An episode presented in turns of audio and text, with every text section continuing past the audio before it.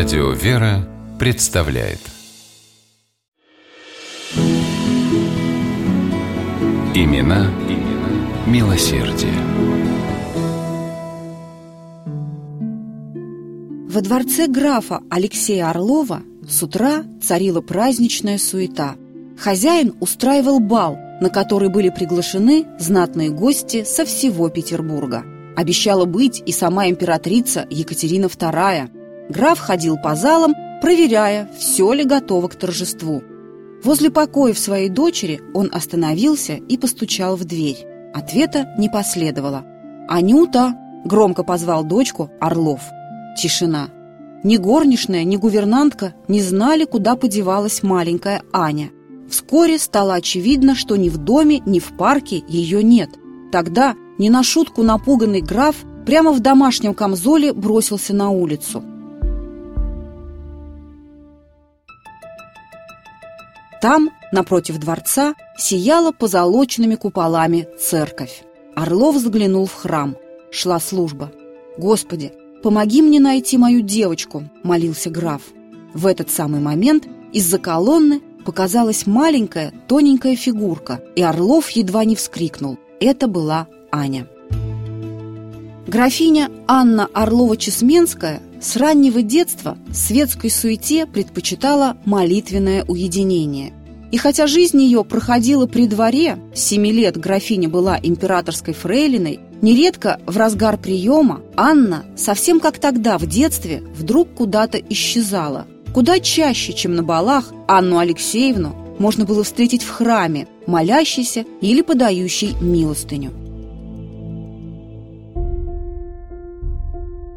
Когда в 1808 году граф Орлов скончался, 23-летняя Анна стала единственной наследницей его огромного состояния и развернула благотворительную деятельность грандиозных масштабов. В память об отце графиня Орлова-Чесменская предприняла паломническую поездку в ростовский Спасо-Яковлевский монастырь, которому пожертвовала 300 тысяч рублей – на эти деньги в обители был построен и полностью отделан новый храм во имя Иакова Ростовского. В 1822 году Анна Алексеевна взялась за восстановление Новгородского Свято-Юрьева монастыря. Древняя обитель к тому моменту находилась в таком запустении, что власти со дня на день собирались ее упразднить. Но графиня сумела убедить священный синод в том, что монастырь можно возродить и немедленно приступила к делу. Одних только строительных материалов для восстановления сгоревшего Крестовоздвиженского собора ею было закуплено на 40 тысяч рублей.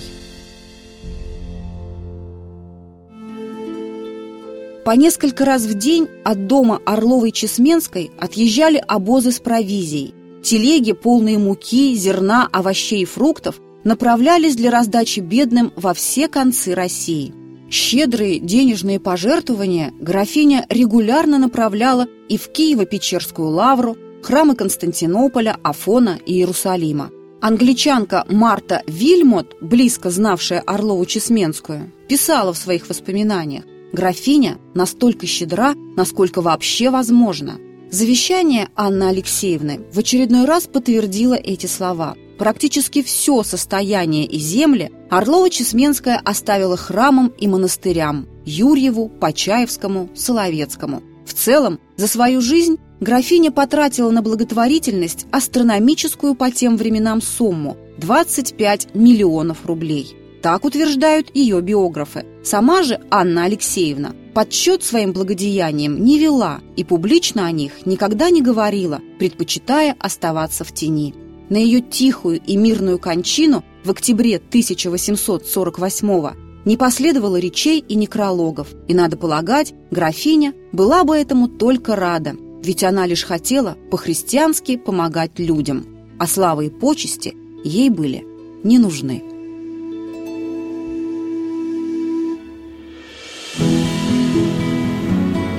Имена, имена милосердие.